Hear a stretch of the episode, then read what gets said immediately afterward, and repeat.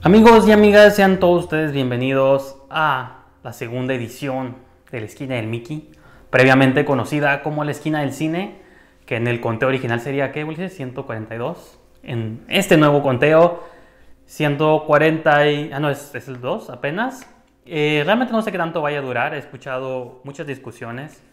Creo que la vez pasada nuestros ratings declinaron. Pensaba que yo era la estrella del show, pero algo me dice que probablemente la estrella del show es la combinación de yo y Cuauhtémoc. Entonces, pues, no sé, estamos haciendo, hemos estado haciendo castings para encontrar a una nueva persona.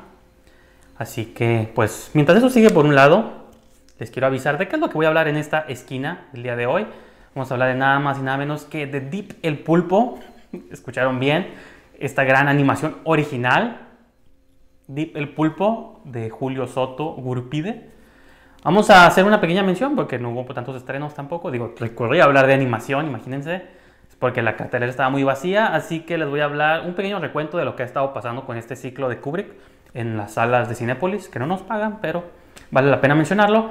Y finalmente vamos a cerrar con el que fue el estreno fuerte, que es Logan Lucky, o la estafa de los Logan, del gran Steven Soderbergh Así que esto va a ser la esquina de Mickey número 2 del día de hoy y comenzamos. Antes de comenzar...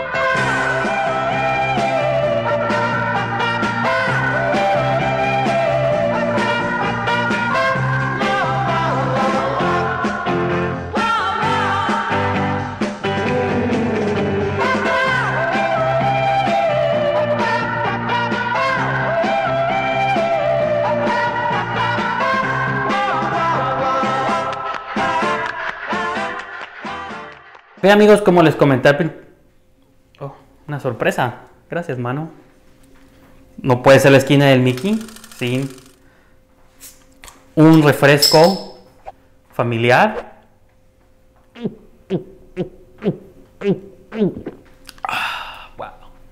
Estoy, también estoy festejando, como ustedes se dan cuenta, muchos le llaman disfraz, otros le llaman atuendo. Yo sé que este no es un programa deportivo, pero los Toros acaban de ser campeones de la Liga Mexicana del Béisbol. Es la primera vez que ganan desde que volvieron a la liga hace como 5 o 6 años, me parece. Ulises, tú me puedes corregir. es el miembro más deportivo aquí del, staff. Así que ese es por ustedes, toros. Yo sé que no es marcador local ni la voz del boxeo, pero se merecen la mención. Y también quiero hacer tiempo porque tengo que hablar de Deep el Pulpo. Eh, una película de la cual yo esperaba profundidad por el nombre, tip, pero tuve una serie de succiones, de succionamientos, como los tentáculos del pulpo, ¿entendieron? Chiste, otra vez. No, esa película apesta bastante. ¿Y por qué apesta? No sé si ustedes se han dado cuenta, yo sí me he dado cuenta, porque yo usualmente estoy viendo las carteleras cada fin de semana. Eh, se estrenan las habituales películas animadas, las de Pixar, DreamWorks, Disney, y que son las que todos ubicamos y vemos y su nivel de animación es excelente, todo eso ahora sí que como dirían otros, impresionante. Pero, si se han dado cuenta, de pronto se cuelan ciertas películas animadas muy raras que dicen de dónde salió esta movie, quién la hizo, quién la produjo, cuál es la compañía que trae esta movie y siempre son como a veces de otros países. Por ejemplo, ahorita hay una, ahorita hay una como de monstruos, de Monsters o la familia Monster, no sé cómo les pusieron, que viene como de Europa y esta Diva el Pulpo es una producción española realmente, el director es español, las voces fueron hechas en inglés, pero es con la intención de no engañar realmente, pero sí te confundes un poco en que crees, ves pulpos y crees que es como quizá una segunda o tercera parte de este mundo creado por Nemo. El año pasado vimos Buscando a Dory, que fue la secuela de Nemo. Entonces, creo que esta movie se quiere aprovechar como de eso, de que ah, los niños van a ver personajes acuáticos y les harán bonitos y le ponemos un pulpito, un camarón y un pez con una luz en la cabeza. Pero lo problemático es toda la animación súper chafa, creo que es, yo sé que sí, no es Hollywood, no es una animación nivel Disney, pero aún así creo que hay animaciones en 3D hechas para la televisión mucho mejor que el pulpo. Y por el otro lado, que lo dije creo que en la vez pasada también, no me acuerdo con qué película, muchas veces se nos olvida que lo importante tiene que, es la historia. Y la historia de Deep el Pulpo es que toma como elementos de un montón de Nemo, de Moana, de la clásica idea del, personaje que es Deep, eh, que es este pulpito amarillo que van a ver por aquí o por acá, depende de dónde quede la pantalla, creo que va a estar acá. Este. Y el pulpo, pues tiene este personaje que sueña con aventuras, con salir del pequeño mundo que conoce. Su abuelo, que es un kraken, le prohíbe conocer la, como la creación del hombre, ¿no? Porque se supone que es en el futuro, aparte de los roba elementos de Wally. Es, un, es en el futuro, la humanidad se destruyó al parecer, todas las ciudades están sumergidas bajo el agua. No sé qué tiene que ver esto con la historia del pulpo, pero hey, como que el director dijo, hay que sacar todas nuestras ideas, hay que piratear las más ideas. que No faltaba que te metieras a la cabeza de Deep y que tuviera cinco emociones diferentes ahí para, como la mal, la tristeza, la alegría repito, entonces toma este elemento del pulpo que tiene aspiraciones a salir y cuando sale causa problemas, hace que un misil explote y pone en riesgo como la vida de este grupo donde él habita. Y ahora tiene que él encontrar una ballena porque la ballena es la única que puede ayudar a liberar este grupo de peces que viven juntos, ¿no? El punto es que la movie no trae nada, no aporta nada ni visualmente ni en plot y si los personajes ni siquiera están chistosos, luego meten ahí unas canciones, no sé, igual la vi de malas porque no había más opciones que ver, pero sí, lo poco, o sea, dije, voy a tratar de ser optimista, vamos a ver qué puede entregar novedoso Pulpo. Mínimo una, ahorita lo decía de broma, pero a lo mejor sí quería hacer una crítica profunda en el sentido de que, pues están diciendo que la humanidad ya se autodestruyó en el futuro postapocalíptico, los únicos seres que viven son los que viven bajo el agua, pero creo que ni siquiera tampoco explora bien esa idea, entonces no hace nada. Yo sé que solo está en cines para engañar a los niños o a los papás que dicen, ay, este niño enfadoso, tengo que llevarlo a ver algo en la sala el fin de semana. No hay nada que ver. Oh, esa movie de un pulpito. Oh, es como la de Nemo. Sí, vamos. Y van y ven una movie súper aburrida y son estafados por la corporación. Así que los evito, los invito a que por favor no vean ni esta ni ninguna otra como estafa animada no es que a mí Disney me patrocina, porque no me patrocina, si no, no estaría aquí, pero si limiten... Por eso yo siempre digo que no va animación, porque si yo voy a ver animación de cada tres años que veo una, prefiero que sea una que valga la pena. Creo que desde que vi Inside Out, Zootopia, esos son movies que están en el tope del juego. Así que los demás, ¿para qué lo intentan? Si saben que no le van a llegar realmente, siendo honestos. Disney, Pixar, todavía DreamWorks hay gente que le gusta, a mí no tanto están los Minions por ahí, sé que hay fans. Pero pues, Deep el pulpo, te voy a dar un tentáculo, no, le voy a dar una estrella de mar, ¿no es cierto? Cero estrellas. ¿Media? No.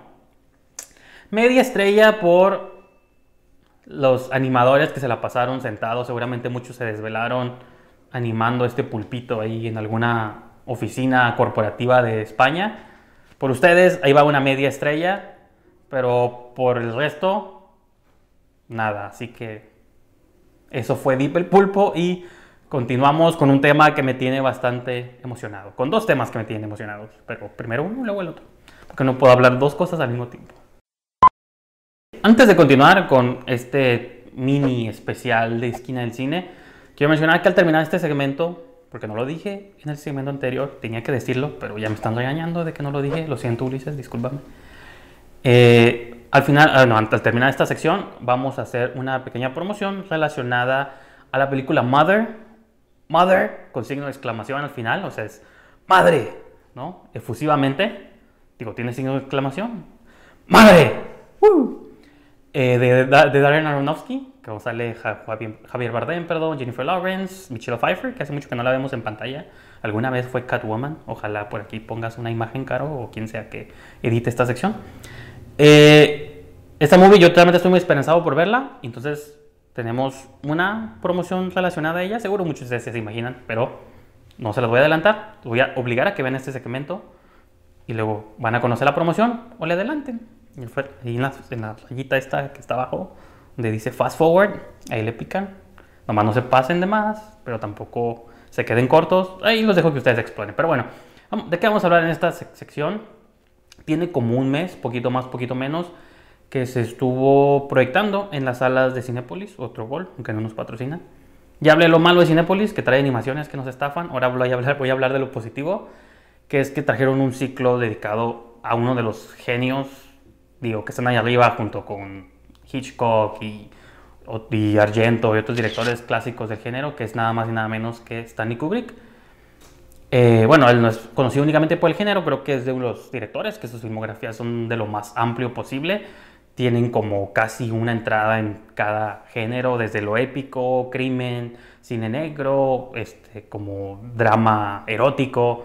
Tienen película de guerra, tiene película de terror, tiene película espacial, tiene un montón de cosas. Entonces es muy raro que un director tenga una gama tan amplia. Y está curada que Cinepolis ha estado trayendo durante un mes y feria. Cada fin de semana ha estado estrenando varias de sus movies. La razón por la que estoy hablando de eso no es más por hacer el comercial, sino porque tuve chance de ver varias de estas movies. Solo hubo como dos que no vi. Una porque ya la había visto, Odisea Espacial, yo ya la había checado en la Cineteca hace un par de años. Y la de Full Metal Jacket, no me acuerdo qué pasó, que no pude checarla, pero lo que fue Barry Lyndon, La Naranja Mecánica, este, Ojos Bien Cerrados, y próxima semana va a estar El Resplandor, que apenas va a salir, pero ten seguros que voy a ir a verla. Eh, la razón por la que me quiero mencionar esto es por lo impresionante o lo importante que ha sido ver estas movies, creo yo, en pantalla grande. Porque usualmente, lo comentaba creo que en el primer episodio del Peliculeo, otro podcast que hacemos aquí en Telenú, de que muchas veces nuestras movies favoritas nomás las conocemos por el video, por el DVD, por verlas en la televisión. Rara vez tenemos la oportunidad de ver clásicos del cine en pantalla grande. De cada mil años se estrena una movie, pues me acuerdo que hace como dos años salió Jurassic Park otra vez en cines. Eh, cada cierto tiempo están saliendo algunas movies, pero no recuerdo en años recientes que haya llegado un ciclo así de un director clásico a salas. El año pasado pusieron Pulp Fiction, me acuerdo, que también fui a ver, checarla. Pusieron el Gran Lebowski, me parece. No sé, el punto es que está curado cuando hacen esto porque no lo hacen seguido. Y yo creo que son cosas que todos los que nos juremos fans del cine debemos aprovechar. Repito, por la razón de que estás viendo una movie en pantalla grande y que no es lo mismo verla o sea, yo sé que es la discusión eterna de que cine cine, no importa si lo ves en tu compu, ¿no? Como en el episodio, en el del, aquel viejo programa llamado Esquina del Cine, cuando hablábamos de Okja, que era esta discusión de que si ver una movie en Netflix cuenta o no cuenta, es movie, no es movie, porque no está en el cine. Creo que sí, o sea, en, esta, en este tiempo que vivimos, supongo que en el medio que veas la movie es importante, pero ver como estos clásicos en pantalla grande, obligándote a poner la atención, y sobre todo porque son movies que yo me acuerdo haber visto en escuela o en una etapa muy joven, que ahora que los ves como casi 10 años después, ya entiendes como mensajes que a lo mejor en tu momento te pasaron de largo. Por ejemplo, en Naranja Mecánica yo la recuerdo como esta movie donde cuando eres adolescente te gusta el lado de la violencia, de la ultraviolencia y los pandilleros y todas estas imágenes, pero creo que ya cuando la ves 10 años después como adulto, entre comillas, este, ya entiendes como toda esta connotación política, social, como este conflicto de intereses, de que todo el mundo es nomás, son nomás como jugadas políticas, es algo que yo no, nunca vi en su momento, y ahora lo veo como bajo nueva luz y está muy curada. Ojos bien cerrados también, yo recuerdo cuando la vi en mis 17, 18 años, lo curada era como, oh, la orgía esta de los chicos enmascarados y todo, pero ahora la ves como con otra idea que es sobre los conflictos, de, bueno, yo no estoy casado, pero conozco mucha gente que lo está, y como está, pues, pues lo que implica como tener una relación seria, duradera con alguien, tener una familia y de pronto como cuando entran a jugar celos y ciertos dramas ahí sexuales muy interesantes. Entonces creo que sí está muy curada, como también te da la oportunidad de ver bajo nueva luz muchas movies. Y extrañamente creo que mi favorita de todas las, las que viene este ciclo es la de Barry Lyndon, porque nomás la había visto una vez como a medias. Y lo más famoso de esta movie es que fue grabado en luz natural, ¿no? Eh, como lo que trató de hacer Iñárritu con The Revenant hace un par de años esta movie lo trató de hacer primero pura luz natural, pura luz de velas, con lentes especialmente fabricados por la NASA para poder capturar como imágenes espaciales.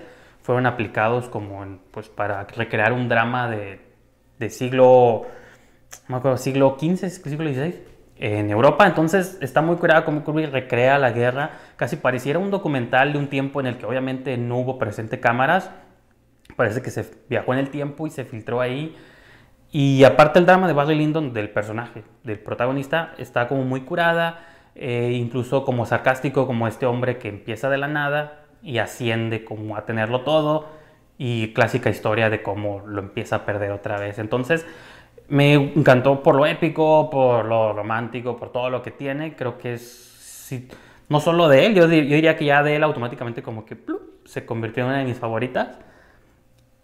Y en gran parte tuvo que ver porque la vi como, me demandó como su atención en el formato de pantalla grande. Entonces, Yo sé que usualmente en este programa, bueno, en esquina no hacíamos este tipo de segmentos, pero ahora en esquina el Mickey todo es diferente, así que aquí tuve chance de hablar de esta pequeña sección, así que ya la, la última movie que queda es El Resplandor, ¿sí? o si ya fueron a ver alguna de las anteriores, pues ahí en la sección de comentarios estaría interesante que dejaran cuál fue su experiencia con estas películas o que se vayan apuntando para ver El Resplandor el próximo fin de semana. Así que no le puedo dar estrellas a esto porque no, o le daría 5, porque en general calificar a Kubrick es 5 estrellas, le daría más si se pudiera.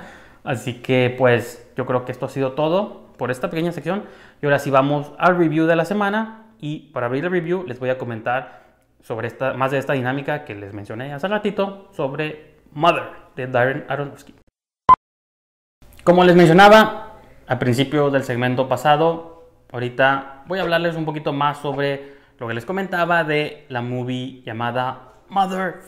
No, es cierto, es Mother nomás, con signo de exclamación, pero parece que quieren decir algo más intenso. Yo realmente todavía no sé muy bien de qué se trata porque no he visto el trailer, porque no veo trailers, porque me arruinan las movies, pero sé que es del genio Darren Aronofsky, este director que nos ha entregado desde Black Swan, Requiem por un sueño, eh, Noé, hace como 4 o 5 años, Noah, Noé. Eh, creo que es uno de estos grandes directores que creo que tiene en eso sí tiene relación con la movie, la última movie que vamos a comentar aquí en el programa. Es como estos clásicos directores este, que comenzaron su carrera en los 90 eh, se va a estrenar el 21 de septiembre su más reciente movie, por la cual yo estoy muy emocionado de ver. Y también ustedes van a tener oportunidad de checar de la siguiente manera. próximo jueves 21 de septiembre a las 8 de la noche, algunas personas selectas, creo que tenemos tres pases dobles para ver esta movie. Antes que todo, si puede presumir a sus amigos, hey, esta siguiente movie que va a basar en los Oscars le va a dar Jennifer Lawrence su siguiente premio. Bueno, es cierto, a lo mejor estoy exagerando, pero seguramente va a estar por ahí. Eh, ¿Qué tienen que hacer para poder obtener estos tickets? ¿Están listos? Paren la oreja. Es muy, muy, muy sencillo. Implica que tú hagas trabajo colaborativo con todos tus amigos. Si es que tienes amigos. Si no tienes amigos, ya perdiste. lo importante es que en este video, en este video, más en este video, en ningún otro, dejes un comentario. Dejes hashtag recen por Cuauhtémoc, hashtag donde en el mundo está Cuauhtémoc San Diego, hashtag yo sí vi las pics de Jennifer Lawrence. Ustedes saben de cuáles pics estoy hablando. Su fappening, hashtag fappening. Yo no sé, el hashtag que ustedes quieran utilizar.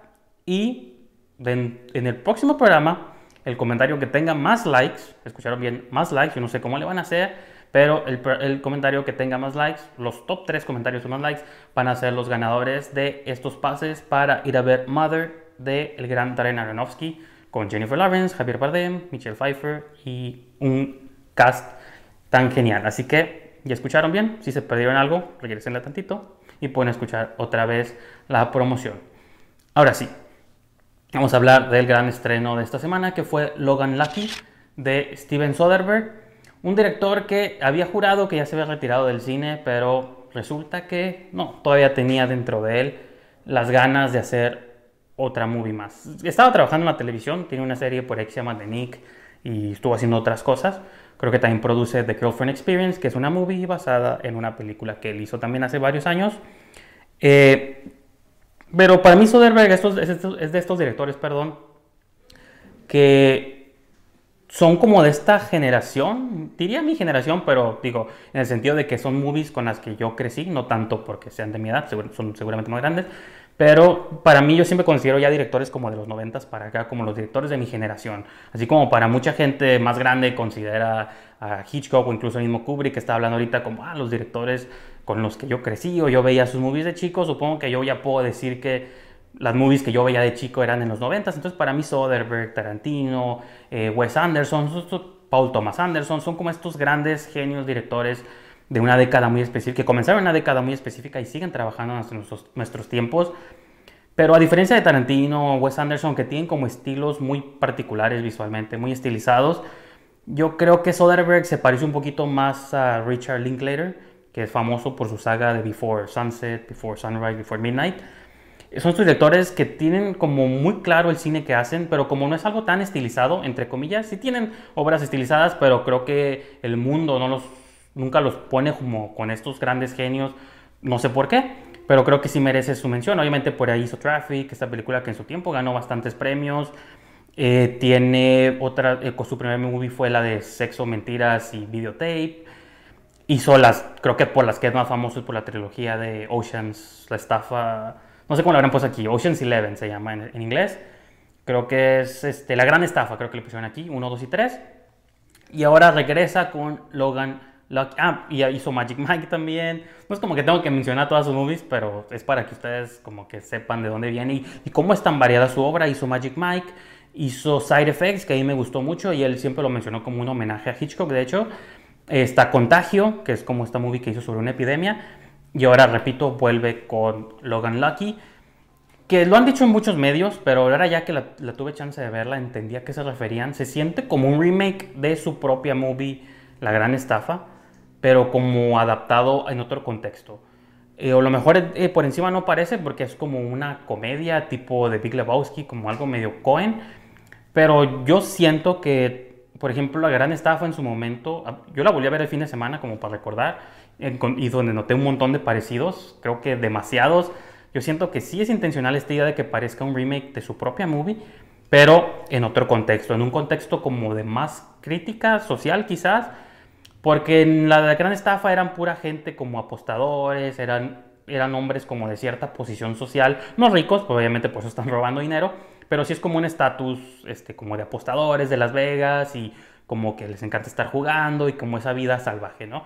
Acá en Logan Lucky son puro hombre, hombre perdón, de clase trabajadora, es un minero, es su hermano un cantinero, que pues tienen problemas económicos, problemas de salud, por todo el, papá divorciado, el protagonista que es Shannon Tatum, uno de mis actores favoritos, este, y, por esos mismos problemas económicos, él tiene un problema de rodilla, lo despiden de la mina donde trabaja y ahora tiene que encontrar la manera de cómo pues de cómo obtener dinero para mantener a su hija, ¿no? Es padre divorciado, entonces él cuida a la hija un fin de semana, la mamá, que es Katie Holmes, si la recuerdan, de Dawson's Creek. Ella la cuida los otros fines de semana, entonces sí tienen como una relación bien, no es como problemática, pero pues el vato ocupa dinero y va con su hermano, que es Kylo Ren, Adam Driver, otro que se está convirtiendo lentamente en de mis actores favoritos. Eh, hace poquito hablábamos de Patterson en una esquina del cine, donde me demostró que tiene un rango más allá de villano de movie, y acá como que me demuestra otra vez que tiene un rango todavía más amplio con acento sureño, sale Daniel Craig de la saga 007, también haciéndola como de sureño encarcelado, que es un experto en explosivos, muy chistoso. Entonces, sí tiene con esos tonos de comedia, pero también, ok, la película, la estafa que quieren estos hombres llevar a cabo, se van agrupando varios, tipo como la gran estafa, es el líder, a su hermano, agarran como ladrones menores, la hermana también, que es la actriz Riley Coe, Q, no sé cómo se pronuncia el apellido, que trivia, dato curioso, es la nieta de Elvis Presley, ¿escucharon bien? Es, y si tiene como ligeras facciones, es la hija de Lisa Marie Presley, la hija de Elvis Presley, entonces la nieta es descendiente directa de este gran eh, actor diagonal cantante, ¿no? Ups. ¿La estafa cuál es? Es una carrera NASCAR que y por, por sí no, no, es como que el gran deporte norteamericano, pero sí está queriendo hacer un comentario sobre un grupo de, un segmento social en Norteamérica que es muy fan de estas carreras, que es como, repito, la clase trabajadora. Y en el momento que me quedó claro que Soderbergh está tratando de hacer como un comentario, es cuando los, los personajes estos están como ya haciendo los preparativos finales antes de llevar a cabo la estafa. Y es bien al mismo tiempo que están cantando el himno nacional antes de que empiece la carrera, que es una costumbre muy de, en los deportes, usualmente se canta el himno nacional antes de que empiece como el, juego. Y yo digo, oye, entendí, o sea, como que este grupo de personas no, solo está estafando como a la carrera o a los empresarios, está estafando como a Norteamérica, en un cierto sentido, ¿no? Es como esta idea de regresarnos o recuperar, bueno, sobre todo ellos, lo que el mismo país les ha quitado hasta cierto punto eh, porque, por ejemplo, Channing Tatum no puede trabajar porque tiene lastimada la rodilla. Él era jugador de fútbol americano cuando era joven. Era una promesa que pudo haber jugado en la NFL, pero gracias a esa lastimadura, pues ya no puede jugar. Entonces, la NFL es como también esta referencia al gran deporte norteamericano. El hermano, que es Adam Driver, él estuvo en la guerra, perdió un brazo en la guerra y desde entonces no puede tener como un trabajo decente porque no tiene un brazo. Entonces es como esta idea de que Estados Unidos les ha quitado como cosas, pero ahora ellos van a obtener de vuelta por sus propios términos lo que el país les debe, ¿no? Como dinero. Y eso está muy curada, porque digo, yo no soy norteamericano, pero sí lo siento como, sobre todo en este clima político que se vive en Estados Unidos, yo creo que es muy importante que este mensaje exista en una película que esté en cines. Y creo que ese es como el mensaje, ¿no? O el subtexto en el que trabaja la movie. Pero por otro lado, hablando como de lo que estamos viendo los personajes o la dinámica entre ellos, creo que es bastante entrañable. Y repito, me recuerda mucho de lo que hizo con Ocean's Eleven, sobre cómo planean la estafa. Cada personaje como, como, como que parecen a cierto punto como torpes o ineptos, pero sí tienen como roles muy específicos que jugar dentro de esta estafa. Y creo que lo que es importante de ese tipo de movie siempre es averiguar, ¿lo van a lograr, no lo van a lograr? ¿Cómo lo van a lograr? Y si lo logran, ¿qué va a pasar después de que lo logran, no? Eh, espero que la movie no pase tan desapercibida como, por ejemplo, el año pasado hubo una película que a mí me gustó mucho. De hecho, hay un review que hicimos en esquina del cine. No recuerdo el número ahorita, pero pues que no hay en nuestro catálogo de, de Nice Guys, o chicos buenos, chicos malos, no sé cómo le pusieron aquí, con Ryan Gosling y Russell Crowe. Es una movie que del año pasado que a mí se me hizo súper genial, muy muy buena. Y por alguna razón, pues como que pasó así desapercibida, ni siquiera tuvo nominaciones a premios. Es una como joyita ahí de Sean, Shane Black, perdón, que los invito. Creo que está en Netflix en México, vean si tienen chance. Les aseguro que les va a encantar. Esta es una movie como que me da ese mismo tono de que son criminales, es gente mala o de mala calaña, como les llaman por ahí Incluso en Baby Driver este año vimos algo similar, de que está siguiendo a personajes malos o ladrones, eh, asesinos, estafadores, pero te caen bien, ya sé que te encariñes con ellos. Y yo presiento que la gente se va a acordar o se está acordando más de Baby Driver que quizá de Logan Lucky cuando yo siento que sí, son muy diferentes, diferentes estilos, diferentes tipos de director, pero siento que muy Edgar Wright es demasiado visual, como que creo que importante de ello es lo visual y la música. El Logan Lucky creo que es más que nada como la experiencia que te está sumergiendo eh, Steven Soderbergh, como el grupo de personas eh, que está siguiendo. Entonces yo creo que sí, son diferentes, pero no vayan a matar, pero yo sí ligeramente sentí como más empatía con los personajes de Logan Lucky. Con Baby Driver están curadas, pero no, no es como que te puedes identificar con nadie de ellos. Ah, sí, yo me siento como él o yo me siento como ella, ¿no? Es como, son pues son, eh, digo, a menos que ustedes sean ladrones o estafadores, pues tal vez sí se pueden identificar con ellos. Y decir, oh, sí, yo me identifiqué con Isa González. Pero en la cuestión de Logan Lucky, pues sí, todos son como hombres del día común y mujeres del día común. O sea, la hermana de los Logan, o sea, es la tercera Logan, pues pone uñas en un salón de belleza. Entonces, digo, son como gente normal de todos los días que por esta necesidad de, pues que tienen todos, tenemos todos de dinero, se ponen así, en estas, se ponen estas circunstancias que sí, son circunstancias cinematográficas, la manera en que se desarrolla todo es muy cinemático, pero pues el, creo que uno de los clásicos géneros del cine es el de estafas, ¿no? Creo que desde el origen del, del cine ha existido ese tipo de cosas. Incluso el mismo Stanley Kubrick tiene una movie de estafa, creo que es la de The Killing, no me acuerdo, de estos dulces enmascarados. Así que creo que todo director tiene que tener en su filmografía alguna movie de estafas Soderbergh ya la tenía con Ocean's Eleven, pero creo que con Logan Lucky es, una, es un auto-remake, por así decirlo. No es un remake oficial, pero yo lo veo como remake para otra generación, para otro, este, otra Estados Unidos, que no es el de hace 10 años, hace 15 años. Así que eso está muy curada. Eh, algo más iba a comentar, creo que ya se me olvidó, pero el punto es que váyanla a ver o en algún momento que va a estar disponible quizá en alguna plataforma, pues ustedes chequenla. Yo a esta movie le doy la gran calificación de 5 estrellas. Definitivamente me encantó, siendo que es una movie con la que van a pasar muy buen rato, repito, sobre todo por estas cosas que llevo 10 minutos contándoles.